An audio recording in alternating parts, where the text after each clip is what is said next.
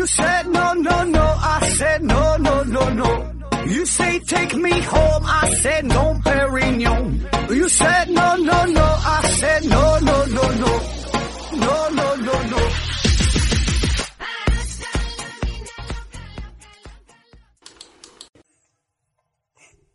嗯，批评探索，不计后果。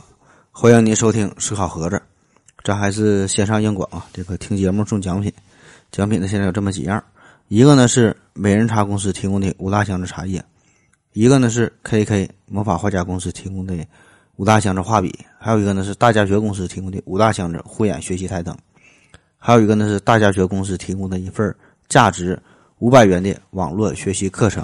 欢迎大家积极参与抽奖活动。呃，同时呢，也感谢这些赞助商的大力支持啊。同时呢，咱也是欢迎能有更多的赞助商给咱们提供更加丰富的奖品。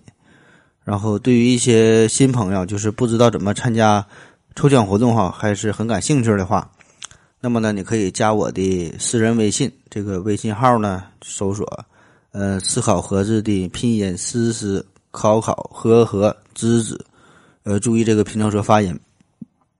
然后你加我之后，我会给你拉到咱们的微信群里边然后在这个微信群里可以问问，呃，各位大神呐，怎么参加抽奖活动？呃，预祝各位都能中奖啊，得到这个心爱的礼物。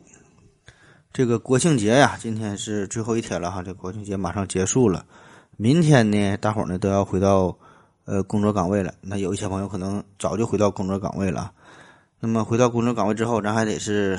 这个呃，安心静下心来，这个开始工作。咱们的节目呢，也是仍然还要继续。你看，咱们在这个正式工作日之前，咱就就又又又整了一期啊。这个你知道何总是多么的努力吗？那么之前呢，咱是水了三期节目，呃，介绍了一个世界上最寂寞的，这叫尼莫点，然后呢，破解了百慕大三角的谜题。最后呢，是由塔斯马尼亚岛哎引发了一些对于人类未来发展的一些思考啊，关于科技所使啊、文明所使啊，引发了一些小思考啊。当然，这些东西基本都是炒冷饭哈，没有什么新鲜的玩意儿，讲的非常的肤浅，非常的幼稚哈，大伙儿瞎听就行了。那么水完三集之后讲点啥？有朋友就留言呢，瞎出主意哈，说水了三集之后呢，那那那火山期啊。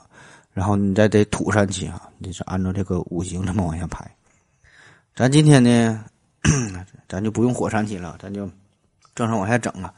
呃，一个新的主题叫“借我一双慧眼吧”啊，这个是呃借用那英的一首歌哈，叫《雾里看花》嘛，《雾里看花》的歌词，“雾里看花，水中望月”的。呃，借我一双慧眼吧，让我把这纷扰看得清清楚楚、明明白白、真真切切啊。那为啥要借个慧眼呢？这啥叫慧眼？这是佛家的用语啊，就是说，呃，能照见实相的大智慧，哎，就把这个东西看得清清楚楚、明明白白嘛，哈，这就叫慧眼。当然，咱们要说的这个慧眼呢，今天说这个慧眼和宗教没啥关系啊，咱就是借用这个词儿。实际上呢，指的就是，呃，一种辅助的工具，就是帮助我们可以看清楚这个纷繁的世界。就是人类呀，在这个科学探索的过程当中，一直都在考虑两件事儿，呃，考虑两个非常重要的事儿。一个呢，就是想看得更远一些，就想跨过山河大海，想穿过人山人海，想看到这个天上的日月星辰，看得更清楚一些哈。那么这种追求与探索呢，最后就促成了现代天文学的发展。另外呢，一个就是说想把这个。呃，物体呀，看得更加细微一些，就是把这物体不断的放大、放大再放大，哎，看这个细胞，然后看细胞内部有啥，再看分子，再看原子啊，甚至说再看电子，呃，电子又是啥组成的呢？哎，就是不断的往这个细微上发展，这个呢就是促成了现代物理学的这个形成，就是一个看得更远，一个呢想看的更小，哎，我们不断的追求，可是呢，咱们的右眼呢必定是有限的。不仅是右眼是有限的，左眼也是有有限的啊，就是肉眼是有限的，就是咱们就是裸眼就正常的，咱们这个自己这个眼是有限的。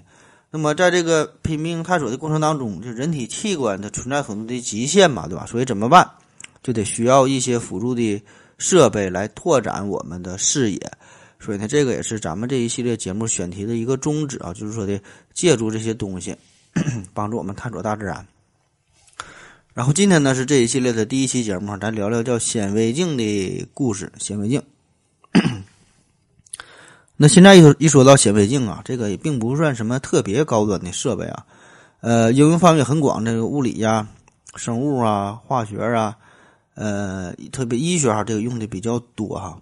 然后在很多学校里边呢，也设置这方面的课程啊，可以进行学习呃应用。我记得我上学那阵儿，好像是初中的时候，呃，就小学好像也有过吧，就记不太清了，就自然课还叫啥，就接触过显微镜。当时当然是也不懂啊，反正呃就知道这玩意儿就能能把这物体放大嘛，放大几十倍、上百倍，这看的东西跟这个物体本身就完全不一样了。当时不明白，瞎整啊，瞎瞎瞎瞎瞎鼓捣。哎，不知道现在这个初中、高中还有有没有这方面课程的设置哈？有没有这方面类似的操作？那么，把物体放大这个事儿吧，嗯，其实人类呢，很早呢就在追求这种操作。那最开始呢，是由于人类一种偶然的发现，呃，估计呢可能是两三千年前，甚至是更久远的时候。当时呢，咱们的祖先是透过了水滴，或者是透过了一个中间厚、边缘薄的这么一个冰块儿。总之呢，就是在非常机缘巧合的情况之下，发现，哎，透过这种东西。看到的物体，它的这个影像呢就会发生变形，甚至呢就会出现放大的结果。那据说呢，在一些考古资料当中就发现说，呃，有这个原始人呐曾经利用过水晶块啊水晶，然后呢聚焦太阳光，用来呢加热，就可以引燃墓穴哈。当然这说的比较神奇了，真假咱不知道啊。那据说呢，在这个呃托勒密时代，他就是提出地心说那个人，他就曾经发现，就说这个一个木棍儿啊。放在这个水里边，然后呢，这个木棍儿呢就会发生弯折，这自己都可以做实验哈。整个水杯倒点水，里边插块插块插插一根筷子，然后这托勒密呢还是精确的计算出了弯折的角度。那么呢，他有一本著作叫做《光学》啊，那在这里边呢也是呃详细的有关于这种折射折射定律的记载。这个呢可以说是最早的关于光线啊这这种弯折这方面的研究了。那大约呢，就是在这段时期啊，这是公元前一世纪的时候，这时候呢，就是呃，人们不但是已经发明出了玻璃，而且呢是已经呃熟练的掌握了玻璃的制作的工艺。所以你看这个玻璃，哎，这个呢就是透镜嘛，对吧？就是一个圆形。那么透过这个玻璃之后，观察世界，这个世界的样子呢就会发生一些变化。很快人们就发现了，就是通过圆形的玻璃看这个物体呀。那么这些微小的物体呢，就可以变成形成一个放大的影像。后来呢，随着这个研究的深入，逐渐的就是对这个球形玻璃的成像规律有了更深入的认识。那在公元一世纪的时候，啊，罗马有哲学家，一个叫做呃塞纳卡，一个叫做普林尼德埃德啊，就是老普林尼呀，那叫塞纳卡。呃，这俩人呢，就是曾经在自己的著作著作当中，都提到了这个放大镜的一些相关的记录。但是当时啊，由于这个放大镜它这个倍数放大倍数还是十分的有限，而且呢磨制玻璃的技术也是不是特别成熟，所以放大镜这玩意儿它就整的跟闹着玩似的，只能是逗逗小孩儿啊，就看着玩，并没有得到应有的关注。呃，但是好在是这个玻璃制造的这项技术呢，在欧洲各国，呃，后来经过这个一千多年的时间，就是逐渐的传播开来，这呢也为显微镜的制造业。提供了物质基础。那么咱述说简短哈，这这这种情况呢，一下就跨越了一千多年，到了公元十三世纪左右，哎，有了一些改善。这个时候，眼镜制造业呢也是随之兴盛起来。特别呢，当时有一些老年人戴这个老花镜啊，实际上呢就是一种呃凸透镜啊，跟这差不多。那么这个时候呢，人们就再次关注起了把物体放大这个事儿，也开始逐渐意识到，哎，这个东西是不是可以。呃，放在这个科学研究当中呢，是不是会有一些促进的作用？当然了，更准确的说啊，这个时候的这个镜子只能叫做凸透镜或者叫放大镜，并不能并不能叫做显微镜哈。这个和咱们现在的显微镜的结构是完全不一样的。那么透镜这个词儿呢，就是源于拉丁语，叫呃 lento，lento 啊，就是扁豆的意思，就是这个镜片呢看起来跟这个扁的这个这个豆子差不多。那世界上第一台公认的显微镜这个事儿。啥时候出现的？直到十六世纪末啊，就是很晚了。实际上，具体谁发明的，嗯，存在着一些小的争议。主要呢，就是有两个人，一个呢是呃汉斯利伯西哈，一个呢是呃雅斯詹森。这两个人几乎是在同一时期各自都独立的发明出了显微镜。而非常巧的是呢，这两个人呢都是荷兰人哈，这个发明的经历呢也都差不多，都跟讲故事似的。所以咱就说其中一个吧，呃，说这个詹森这个人，在一五九六年，这个荷兰哈有一个眼镜商叫詹森，因为他是眼镜商嘛，经常得磨这个镜片。那么家里边呢就有一些废旧不用的镜片，就给他家小孩玩呗。那有一天，詹森的儿子呢就拿着两个镜片，哎，无意中他就把两个镜片呐一前一后的放在了一起，然后非常巧合的是。他就放在，他就这两个镜片的距离非常的合适。那么透过这两个镜片，他就发现远处教堂高塔上的大公鸡这个塑像，看起来就是放大了好几倍。就是原来根本都看不清楚，隐约的知道那块有个东西啊。这回呢，透过这两个镜片之后，哎，看得清清楚楚。他就马上跑到楼下来，把把他爹找来，让他爹一起看。那他爹一看，哎，这玩意儿真挺好啊，挺有意思。而且他本身就是眼镜商人嘛。呃，对于这个镜片的加工操作，那那是非常的熟悉，所以呢，他就通过他简单的制作之后，就是把这个镜片放在圆筒当中，然后调整好一个合适的距离，这样呢，就可以把远处的物体放大到十倍到三十倍。那以此呢，也可以用来观察一些小的昆虫啊，比如说跳蚤之类的东西，对吧？原来非常小的看不清嘛，哎，放大就看的挺好。那么这个事儿呢，很快就在他的周围的邻居当中就是传开了。大伙儿呢也都觉得挺好玩儿哈，也都是开始纷纷学着用这个镜子去看这个世界，本来就是这些非常微小的昆虫啊、微小的物体啊，哎，完全进入到了另外一个世界。那么因为这经常看跳蚤嘛，对吧？跳蚤非常小，所以这个这个这个镜子也是得名叫做跳蚤镜。那虽然这个放大镜看起来非常的粗糙简易，哎，但是它的意义非常重大，因为这个呢可以说是世界上第一台显微镜。呃，更准确说呢，这个是世界上第一台复式显微镜，也可以说是当今所有显微镜的雏形。为啥叫复式哈？因为以前的这个放大镜嘛，它都是单片的，就是一个镜子。放大镜大伙都知道对吧？中间厚，两边薄，然后光线折射之后，把这个圆这个景象就给就给放大了。那么它的这个所谓的复式显微镜，就是由两个镜片组成，两个镜片啊，一个目镜，一个一个物镜。呃，分别放在这个镜筒当中，然后呢，中间有一个比较粗的一个镜筒，这是一个手握持的地方，然后两端的这个镜筒呢还可以调整长度哈，也是相当于最早的一个变焦的镜头。那么调整到合适的距离，通过这个镜筒啊就能看清楚物体了。那么这么这么做的好处就是啥呢？它是用的是两个凸透镜嘛，所以说就是一个把另外一个的成的像就再次给放大了，所以最后成像的这个倍数就是目镜。和这个物镜这俩的一个乘积，所以呢，这样就把物体放的更大。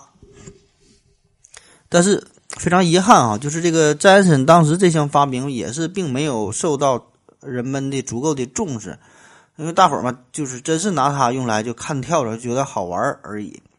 确实也是受限于当时的技术啊，这个放大的倍数呃并不多，也就是十倍左右啊，不能再多了。但是不得不说呢，他的这项操作呢，也是为人们打开了一项。打开了一个这个微观世界的大门，因为马上呃一位大神就要出现了，就是伽利略。在一六零九年的时候，伽利略就听说了关于制作显微镜这个事儿啊，他也非常的好奇嘛，因为他也是正在进行一些相关的科学研究。这里边呢，既包括对于微观世界的观察，也有呢对于宏观世界的探索，所以呢，他就急需一种把物体可以放大的玩意儿哈。那么就这样，伽利略很快就是掌握了制作。呃，复式显微镜，复式显微镜的这这个技术，然后呢，制作之后，它就真的是用来研究昆虫的结构啊，等等这些东西。它也是观察到了昆虫的复眼，同时呢，它也制造出了天文望远镜，哈，也是望向了广阔的星空。呃，当然，这个望远镜这个事儿，这是下期要说的，咱这期主要说这个显微镜。那么，这个复式显微镜在伽利略在他的手中呢？呃，很遗憾的就是并没有什么颠覆式的进展与革新啊。毕竟这个伽利略他也是特别忙嘛，对吧？一天事儿也挺多。那么对于这种微观结构的观察，呃，也就是局限于看一看昆虫的复眼而已，对吧？这这这个就当做一个业余的消遣，对吧？他的工作重心还有另外别的事儿啊。那么真正让这个显微镜大放异彩的呢，则是另外一位荷兰人，叫做安东尼·凡·列文虎克。好了，咱们先休息一会儿啊。我要跟正南去尿尿，你要不要一起去啊？我也要去。哎，风心，我要跟正南、阿呆一起去尿尿，你要不要一起去啊？好了啊，嗯，喝了口水回来，咱们继续聊。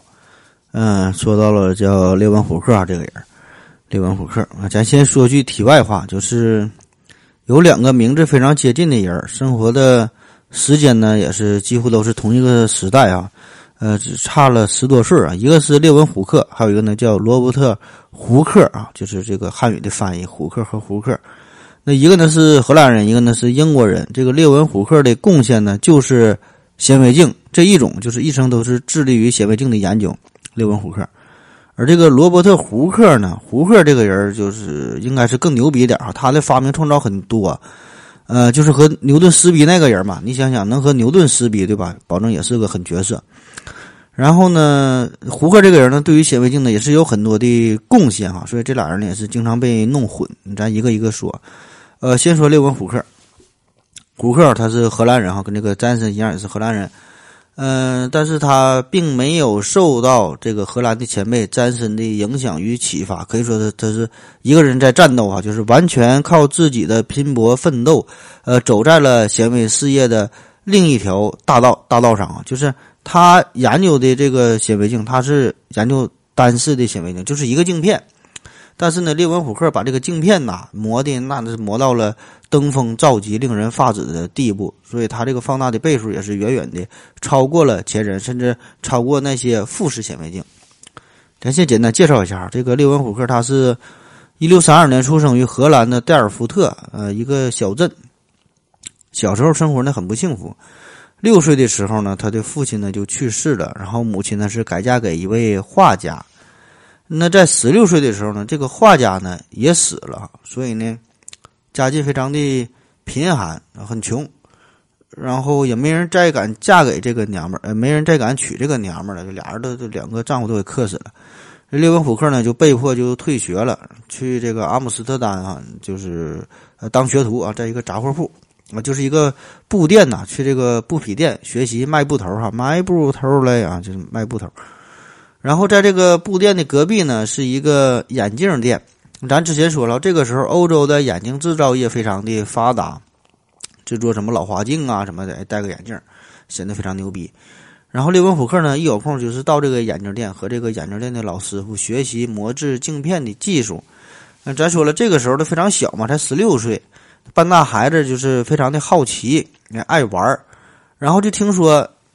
通过这个眼镜，通过磨制的这个放大镜，就能把一些物体给放大，看起来很有意思嘛。但是呢，这个东西它毕竟很贵嘛，他也买不起，所以他就非常认真的学习磨制镜片的技术，哎，自己磨，自己看，就瞎玩呗。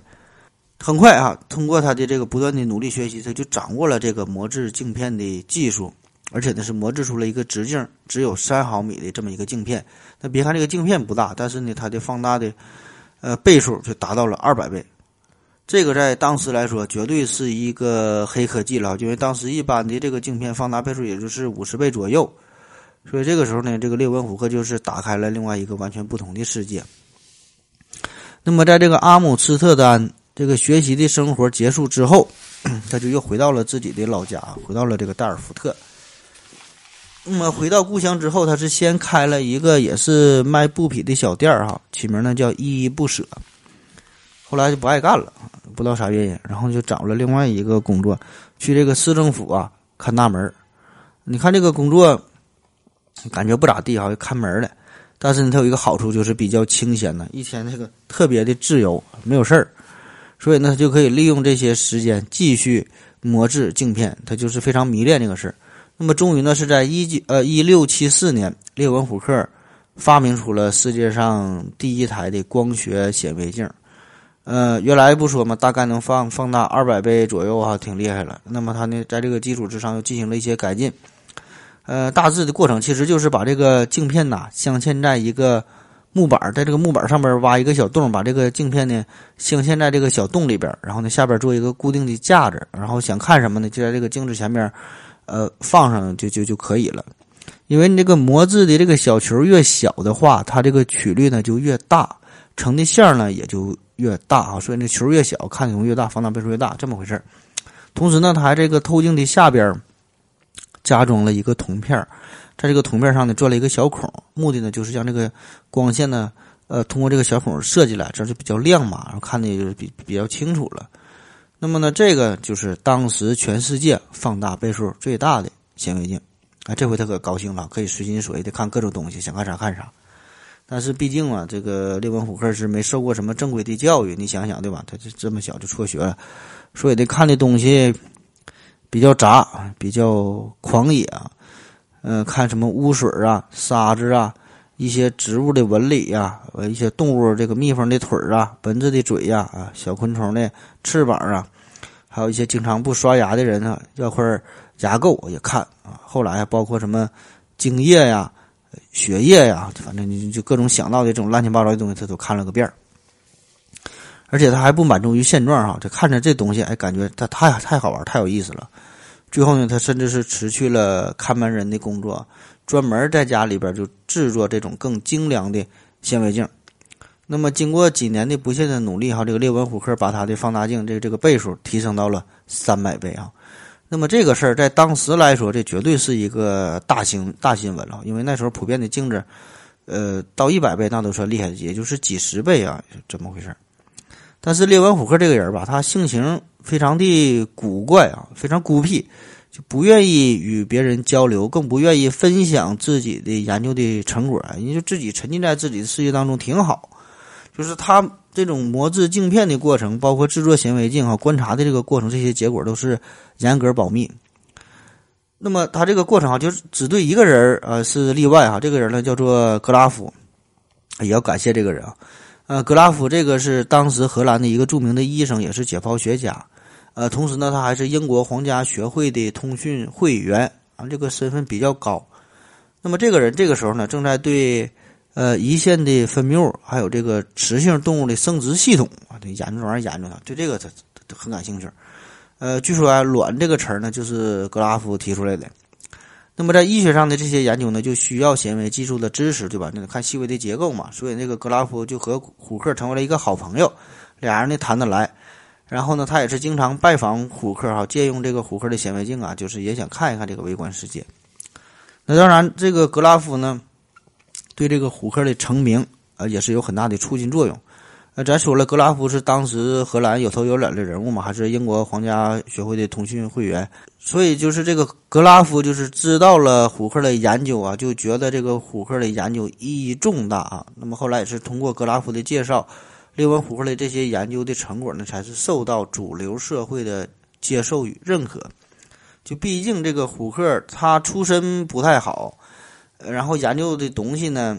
自己沉浸在自己的小世界当中，比较孤僻，而且他没有受过受过正规教育嘛，只会荷兰语、英语、法语啊、拉丁语啊这些主流的科学界的交流用语他都不会，对吧？所以呢，很难进入到主流科学界。呃，所以也可以说，如果没有格拉夫的话呢，这个胡克也可能也是被埋没了。那么就这样，就是在这个好友格拉夫的反复劝说之下，这胡克才算是同意，就是把这自己这些东西整理出来，发表出来，邮寄给英国皇家学会啊。这里也要是感谢这个格拉夫。那么就这样呢，是在一六七三年，英国皇家学会就收到了一封厚厚的来信啊，就是这个列文虎克写的。那么打开信一看，哎，是用荷兰语写的，本身这个就是比较少见了，对吧？这不是主流的科学语言。那么这个题目叫啥呢？列文虎克用自制的显微镜观察皮肤、肉类以及蜜蜂和其他虫类的若干记录。然后，英国皇家学会会员这帮人一看这个题目，就当时就有有点蒙圈了。你这是赤裸裸的标题党啊！你起个名叫那，我操，你这是来搞笑的吗？对吧？而且这个列文虎克根本也不懂这种科技论文的怎么写，什么什么简洁明了的要求根本都不懂啊！什么什么摘要啊。研究方法、研究目的、最后结果、结论呐，就什么关键知识，这都不懂啊，就愿意咋写咋写，这乱七八糟给你写的，非常随意啊。你从这个题目你就能就能明白了，对吧？它它根本就不叫这个学术论文。可是呢，当这个英国皇家学会会员这帮人看完他的这封来信之后，态度呢有了一个一百八十度的大转弯，就是觉得这个东西不像是瞎编的，这里边写的确实是有理有据啊，有很多的干货在里边。嗯，而且是几乎开创了一个全新的领域哈，很感兴趣。而且当时这帮人就是问题，就是他们的认知以他们的这个水平，就完全是一个另外一个微观的世界嘛，对吧？就是没看过呀，所以呢，一时间也是不好评判他描述的这事儿呢到底是真是假。那怎么办啊？就不得不委托呃另外两个人，就是来帮助他们制作一个质量更好的显微镜，以此呢想要认证一下列文虎克的他这个报告的内容，我就想认证一下。那么找这两个人是谁哈？一个呢就是大植物学家格鲁，还有另外一位呢就是罗伯特胡克啊，这这俩人。那么经过了这个几几经周折之后吧，算是最后呢，列文虎克的这个科学实验的结果，就终于得到了英国皇家学会的认可啊，确实人家写的都是真的。那于是呢，虎克的这份记录就被翻译成英文啊，就变成了主流的呃学术的。这个报告啊，然后呢，发表在英国皇家学会的刊物之上，这样呢，就是受到了，呃，更为广泛的科学人士的呃认可。那么，这份出于荷兰乡下一个自学成才的一个学徒工的这么一个研究报告，轰动了整个英国乃至全世界的学术界，也让人们看到了另外一个微观世界里边这种各种精彩的表现。那么，列文虎克呢，也是很快成为了皇家学会的会员。那在成名之后，这个列文虎呢，仍然是致力于磨镜片呐，呃，制作显微镜啊，这这些这些工作哈。后来的研究工作也是逐渐的步入正轨了，就有了一些科学方法，研究越来越规范。然后，比如说这里边也这个对人呐、哺乳动物啊、呃、两栖动物啊、鱼类啊，对这个血红细胞呢进行研究啊，发现了这个红细胞，然后呢还把它们。这个形态结构都都给画出来，都画画成图啊。还有对于说这个人呐、狗啊、兔子啊，对这个精子也是进入了深入的研究，把精子那个一个画出来，画的也非常形象。然后还有这个细菌呐等等啊这些东西，他都进行研究。他还给这个细菌起了个名儿哈，列文虎克呢管这个叫做蒂尔肯啊，迪尔肯音译过来哈，蒂尔肯啊，这是呃拉丁文的一个一个词儿啊，就是细小活泼的物体啊，就细菌。但是受到当时整体科研水平的限制吧，就是看到这个东西，看到这个微生物也不知道到底是啥，所以这是直到二百多年之后才揭开谜底啊，说的才知道这个东西呢叫做叫做细菌其实当时就已经看到了。那到了一七二三年八月二十七号这一天呢，是列文虎克安静的离开了人世啊，他活得非常大，活了九十多岁。那就在他离开人世的三天之前。他好像有预感一样，呃，就叮嘱自己的好友，把这个好友叫到身边。他写了两封信，还有一收拾了一大包裹的东西，嘱咐他的好友把这两封信和这个一个大包裹邮寄到英国皇家学会。然后英国皇家学会就收到了虎克这个东西，那打开一看，呃，两封信嘛，一封信呢写的是详细的关于制作显微镜的方法，叫“人之将死，其言也善”。嗯，就是在他临死之前嘛，之前这都保密了嘛，就是临死的时候，他才把最后这个非常精湛的制作显微镜的工艺，呃，传授给了英国皇家学会啊。这是一封信。另外一封信呢，他写道：“他说呀，我从五十年来所磨制的显微镜当中 选出了最好的几台，仅献给我永远怀念的皇家学会。”那么，等人们打开这个包裹一看呢？这里边呢是有大小不等的显微镜，一共呢有二十六台，还有好几百个磨制的非常精美的、非常完美的这个显微镜用的这个镜片啊。那么它的这些镜片可以说在此后将近二百年的时间里都没有人能够超过。据说他制造的这个显微镜，其中有九台呀，现在还是保存的非常的完好，而且呢仍然还可以正常的使用啊。那就这样，这个列文虎克是圆满的走过了他的一生啊，就是一个非常寂寞的看门人，终其一生只做一个事儿，就把这一个事儿做的明明白白的，最终呢是走上了科学的巅峰哈，登上了科学的宝座啊，也为后世的科学家打开了一片崭新的天地。好了，咱们再休息一会儿，我去尿个尿。我要跟正南去尿尿，你要不要一起去啊？我也要去。哎，风姐，我要跟正南、阿呆一起去尿尿，你要不要一起去啊？嗯，好了，尿了个尿回来，咱继续聊。说完了列文虎克啊，下面要出场的就是这个罗伯特·胡克。那胡克这个人，大伙儿一定都听过。呃，牛顿有句名言嘛，叫我之所以看得更远，是因为我站在巨人的肩膀上。那这句话呢，这里边这个巨人，实际上不是谦虚啊，这个就是侮辱人呢。这个巨人的指的就是罗伯特·胡克。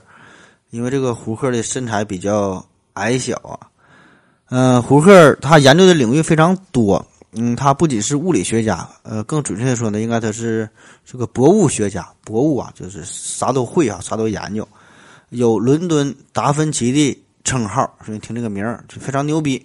但是遗憾的呢，就是有点这个生不逢时，就是和牛顿处于同一个时代。而且呢，被这个牛顿是打压的够呛哈，要不然他的知名度呢应该是更高啊。当然，咱们今天重点咱就说这个胡克研究显微镜这个事儿，别的就不说了，要不然呢又得又又得说出好几期节目了。那书接前文，咱就说这个当时英国皇家学会不就是收到了列文虎克的这个来信嘛？啊，就是他就发表了一些内容，然后一时间不好评判真假。就他描述的这微观世界呐，如何如何的热闹哈，可是大伙儿都看不到啊，对吧？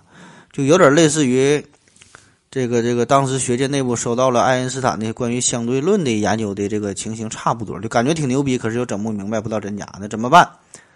好在呢，科学有有这么一个特点，就是可以亲自去验证一下，对吧？谁说真假没有用？科学就是可以去重复，可以去验证。那么到底是否像？列文虎克描述的那般精彩呢？这个微观世界到底啥样呢？对吧？咱看一下就知道了。可问题就是呢，这个列文虎克这个性情非常孤僻嘛，非常的非常保守，非常保密，不想交出自己的显微镜，也不想透露出自己磨制镜片的技术。咱不说了吗？他是最后临死之前才把这个秘密给公开。而当时整体的这个制作显微镜的水平都非常低劣，对吧？远不及列文虎克。那怎么办？面对这个重大的发现呢，英国皇家学会呢又不想轻易的放弃，所以呢只能是找来这个大神胡克哈，让他来帮忙。呃，因为胡克他本身他就非常牛逼嘛，研究的领域非常广，而且呢他之前确实有过关于显微技术这方面专业的研究，也曾经发表过一些文章啊。在早在一六六五年啊，很多年前他就写过一本书，叫做《显微术》啊这本书。而且呢，细胞这个词儿，cell 哈，这个词儿呢，也是呃，胡克，呃，胡克啊，是胡克提出来的。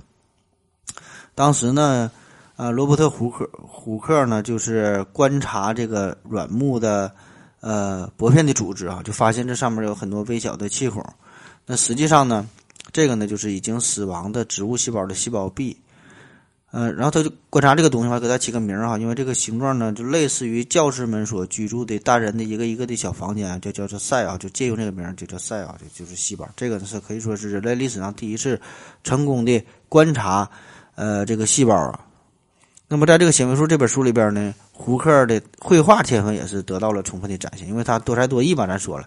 那么这个书里边呢，有很多的图画，画的非常的精美，这个都是胡克。在他看到显微镜下这个情这个情景啊，就是一幅一幅的完整的就给画出来了，画的是栩栩如生。那么这个呢，也是为实验科学提供了一个前所未有的、非常明晰的、非常简洁的一种全新的记录与说明的方式，也是呃开创了科学界就借用这种画图的方式啊，这种非常强有力的交流工具啊，进行阐述和交流的一个一个先河啊。这个所以这些都是非常有开创性的进展。所以，正是基于上述这这这这些原因嘛，很自然的，英国皇家学会呢就是想到了胡克啊，让他来帮忙，想制作一个更加精良的显微镜，以此呢来验证胡克的结论。那胡克当时的研究就是他一直走的都是这个复式显微镜的道路哈，就是之前跟这个詹森啊用他的这个制作方法，呃，其实，在这个詹森当时制作出这个富士显微镜之后，很长时间并没有什么太大的进展，也没有什么更为广泛的应用啊。呃，一个重要的原因就是当时这个制镜的技术并不是很高，所以这个磨制出的这个镜片呐，这个富士富士显微镜这个结果就是相差和这个色差都很大，看的不清楚。但是胡克对这种技术却是情有独钟啊，就包括之前写的这个显微术都是应用这种复式显微镜的技术。呃，因为对比来说，这个单式显微镜也有它致命的缺点，就是放大的倍数有限。就是它的焦距与透镜的直径呢是成正比的，而这个焦距呢又与放大的倍数呢是成反比的，所以就是说，这个焦距越短，放大倍数就越大，而这个透镜的直径那就会越小，这样呢就是增加了制作镜片的难度。所以呢，这个胡克呢就是选择了富士显微镜哈，因为对它呢进行了一些改良，他用一个半球形的单透镜呢是作为物镜。呃，用一个平凸透镜呢作为目镜，整个这个镜筒呢大约有六六英寸左右，是可以拉伸变化的。那么底下呢还有一个有个灯哈，用来是照明作用的，这样看得更清楚嘛。这个灯上呢附有一个圆形的一个聚光器，可以说呢它的这个显微镜，这个这个制作这这个形式就是现代显微镜的一个雏形了。那当时呢它这个显微镜呢大约呢可以放大到一百多倍、二百倍。左右哈，这个也是相当牛逼了。那今天咱们一说到显微镜这个词儿呢，主要呢也就是指的这个复式显微镜的这种结构。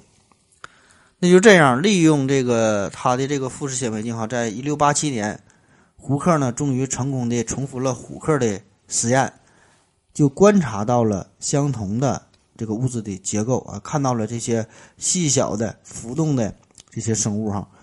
那么在他的这个研究之后，就把这个。呃，虎克的这个实验结果公布出来嘛，就说他确实是对的哈。当时学术界就为之震动，呃，学术机构呢对于这个列文虎克的这个研究啊，对于他的态度也是由怀疑变成了惊叹。同时呢，侧面上呢也是证明了胡克的这个水平哈，也是非常的了得。那么这个胡克呢，也就是让富士显微镜的结构啊，这种操作在沉寂了许多年之后，重新呢焕发出了全新的色彩。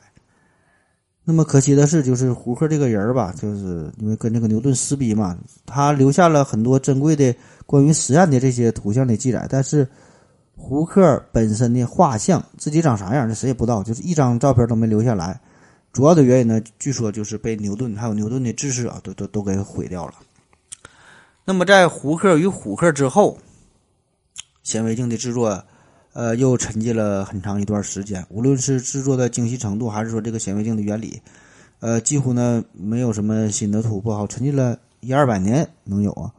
但是这个显微镜的这种应用却是越来越广泛啊，特别是这个呃生物学啊、细胞学这方面的研究是受到了重视。啊，这里边呢有两个代表性的人物，一个呢就是斯莱登，一个呢叫做斯旺啊。这咱上学时候都都都学过这俩人。斯莱登呢，他是提出了细胞是。一切植物的基本生命单位，失望呢，就是把这个细胞学说呢扩展到了动物界啊，就不能说是植物，动物呢也是如此。这个细胞呢是一切动物啊一切生命的基本活动单位啊。那么就这样，这个细胞学说啊就论证了整个生物界在结构上的统一性，就都是这个细胞所组成的。同时呢，也是论证了这个呃演化上的同源性啊。所以这个细胞学说意义相当的重大。细胞学说呢也是。呃，被恩格斯啊称为十九世纪三大发明之一。那么说到这，咱也就理解了，在这个细胞学背后，对吧？它呢，其实呢，就是靠这个显微镜作为基础的研究手段，作为一个重要的支撑。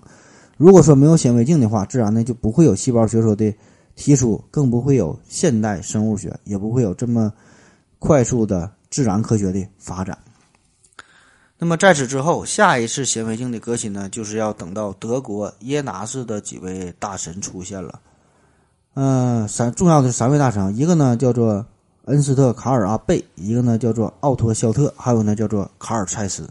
当然，我和你们一样哈，前两个人呢都是头一回听说，这个卡尔·蔡斯听过听说过，前俩那人呢基本是不知道。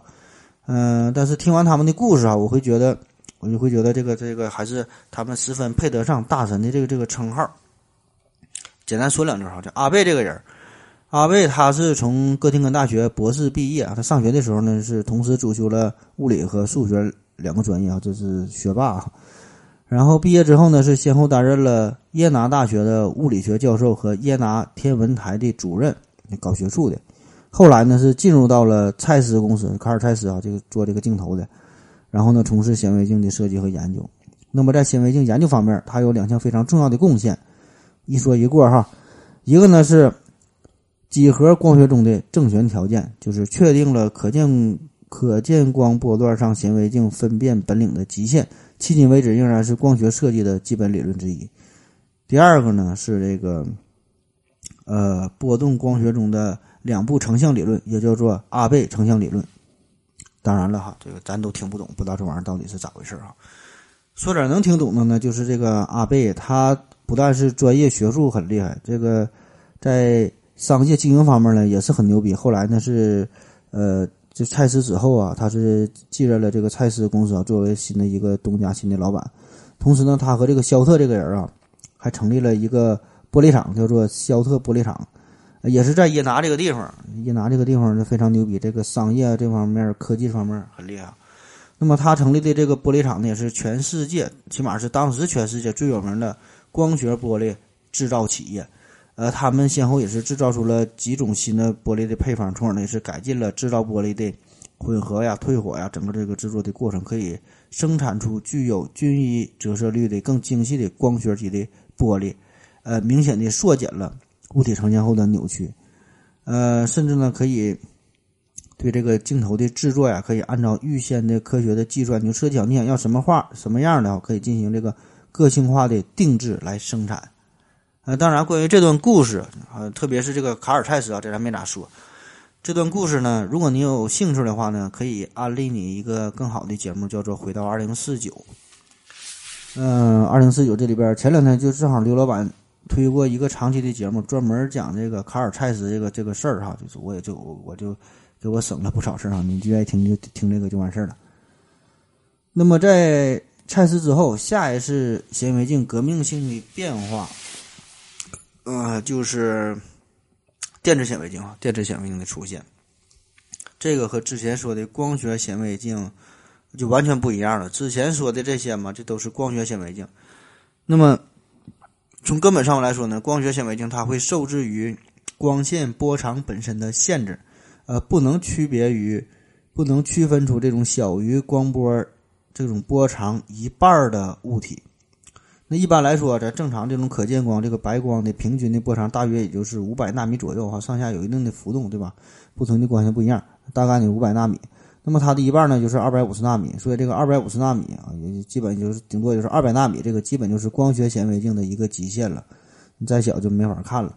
那么为了进行更加深入的科学研究，人们呢就急需新的技术来解决这个难题，这样呢就是出现了电子显微镜。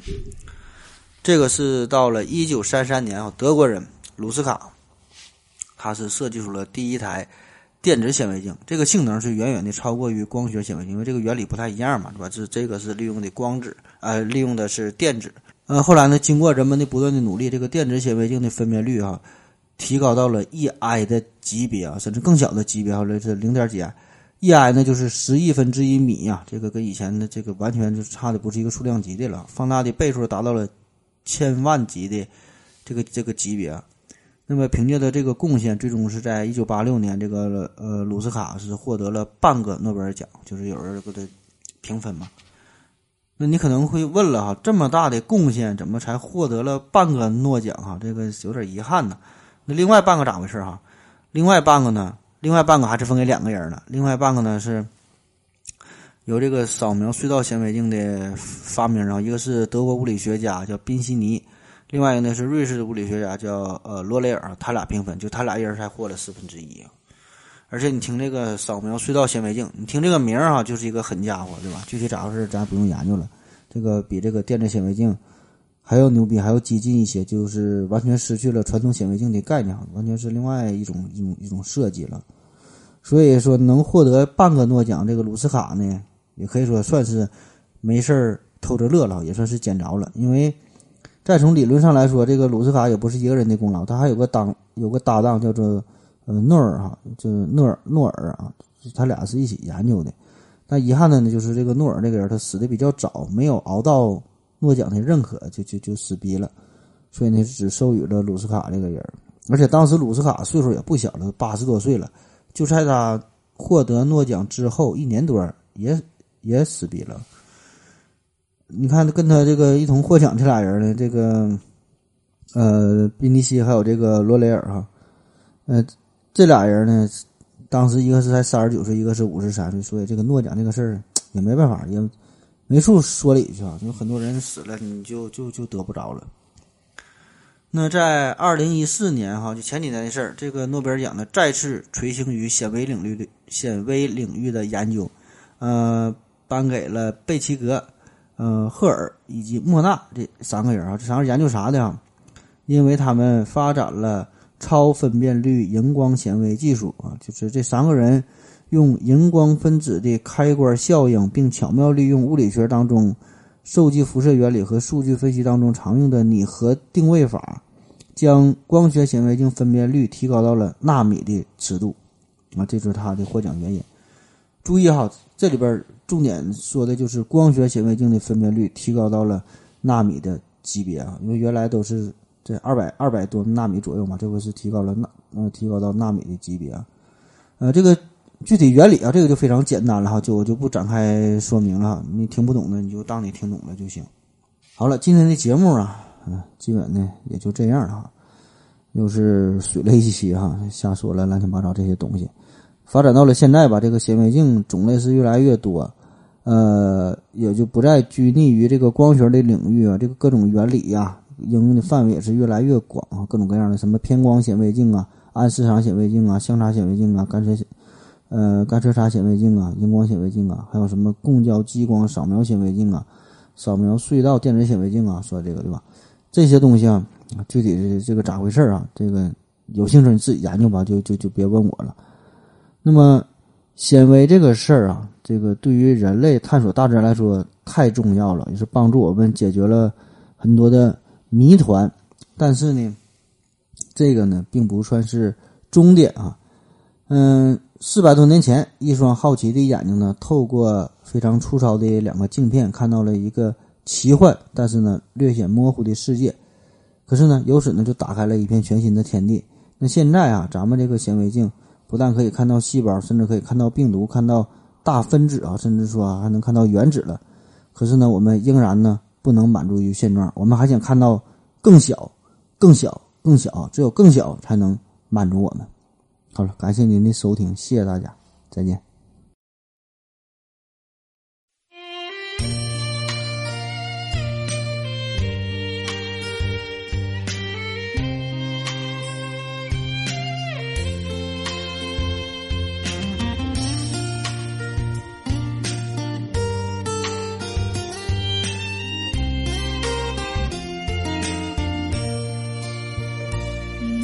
上了他买的新衣，笑容和原来一样的甜蜜。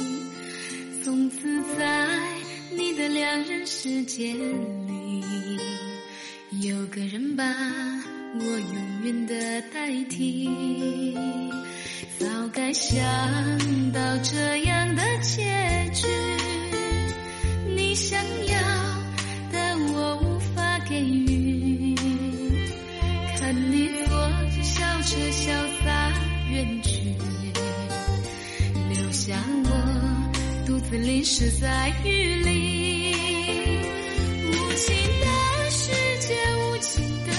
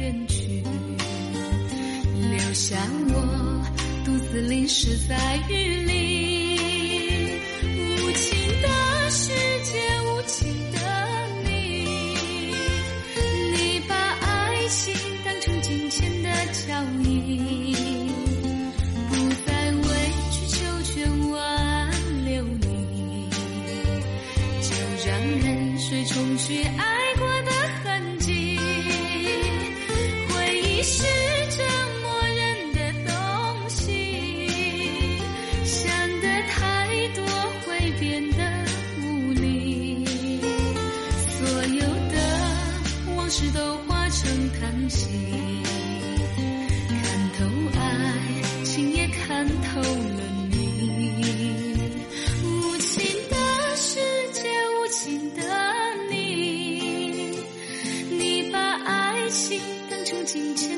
脚印，不再委曲求全挽留你，就让泪水冲去爱过的。